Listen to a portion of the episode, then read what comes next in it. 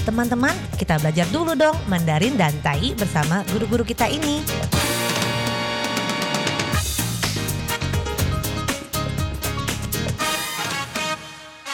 Apa kabar? Tadjahau, saya Maria Sukamto. Tadjahau, saya Ronald. Tageho, apa kabar?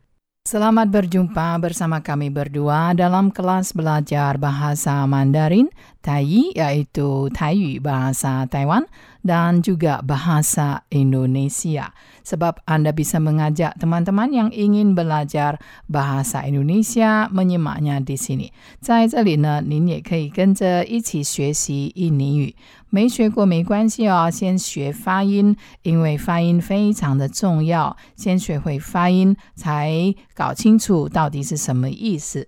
Nah, untuk mempelajari suatu bahasa asing, maka pengucapannya, pelafalannya itu sangat penting sekali. Jadi, kalau Anda masih belum mengerti apa artinya, tidak mengapa, tapi Anda harus bisa melafalkannya dengan tepat dan akurat.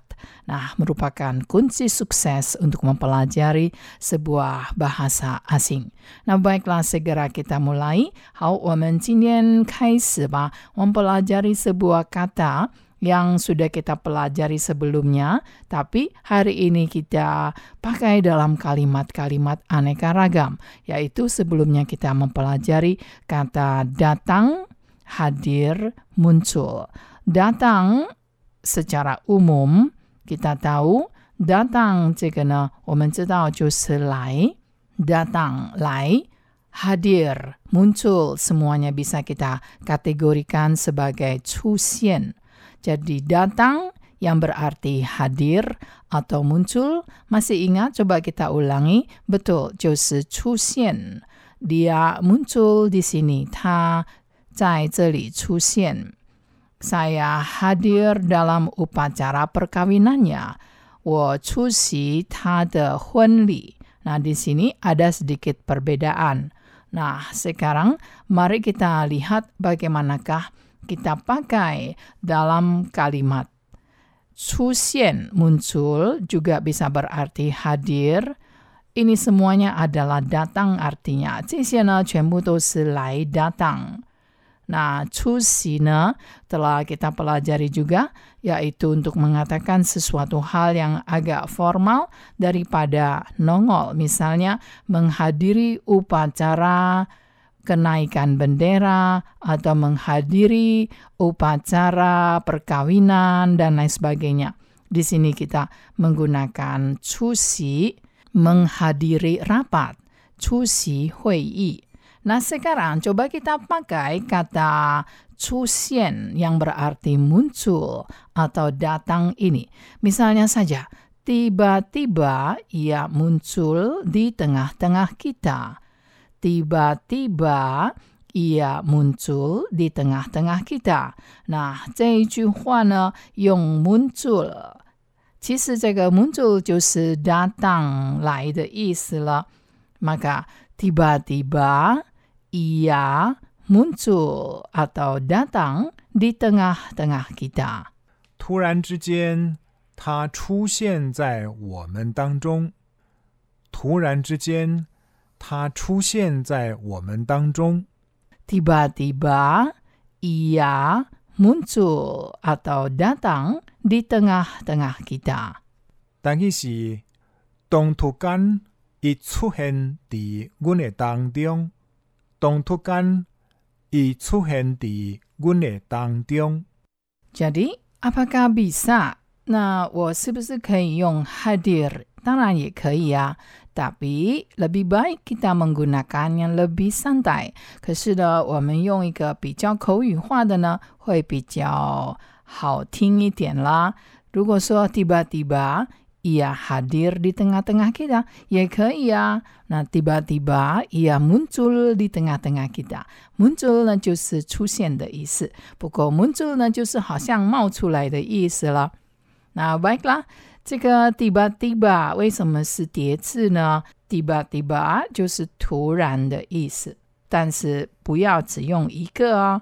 Sebab kalau hanya satu，如果你只用一个的话呢，是什么意思呢？tiba 就是抵达或者是到达的意思哦。所以 tiba tiba 是突然，那 tiba 自己一个呢，就是到达或是抵达的意思。Apakah Anda mengerti kalau saya membuat penjelasan dalam bahasa Mandarin? Tujuan saya adalah Anda belajar bahasa Mandarin juga sekaligus belajar untuk mendengarkan penjelasan dalam Mandarin. Dan kalau ada pertanyaan, janganlah takut untuk bertanya. Kirimkanlah surat kepada kami di RTI. Di sini, 主词 subjek adalah ia, 就是他。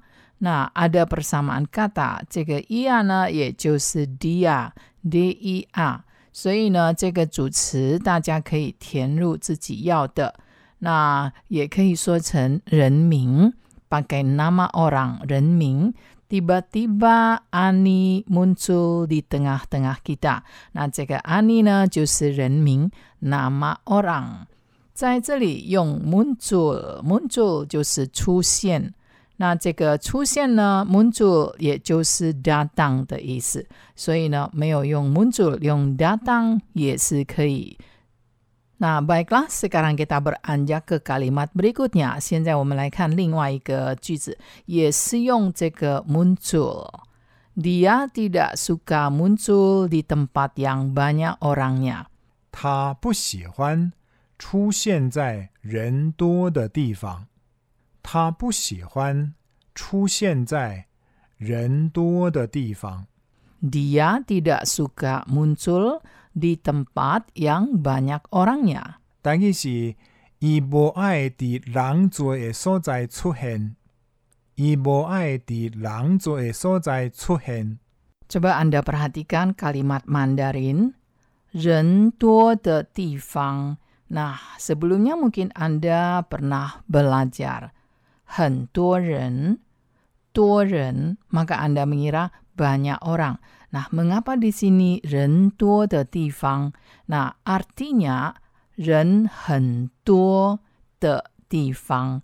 Jadi, kalau anda mengerti kepanjangannya, maka tidak akan merasa bingung lagi dengan 很多人 dan 人多。多人，很多人。 bukan 多人 tetapi 人很多 itulah perubahan dari tata bahasa yang kita pelajari.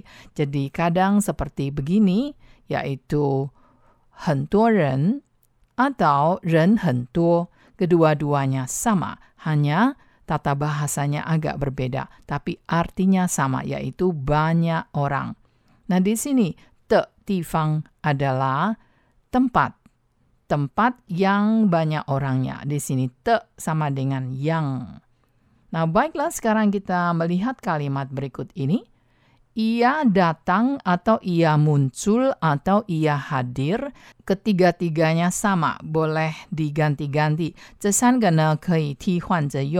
Ia datang sebentar saja, 者 ia muncul sebentar saja, ia hadir sebentar saja，这个通通都是一样，sama saja。他只出现一下子而已。Lalu pergi lagi，然后又走了。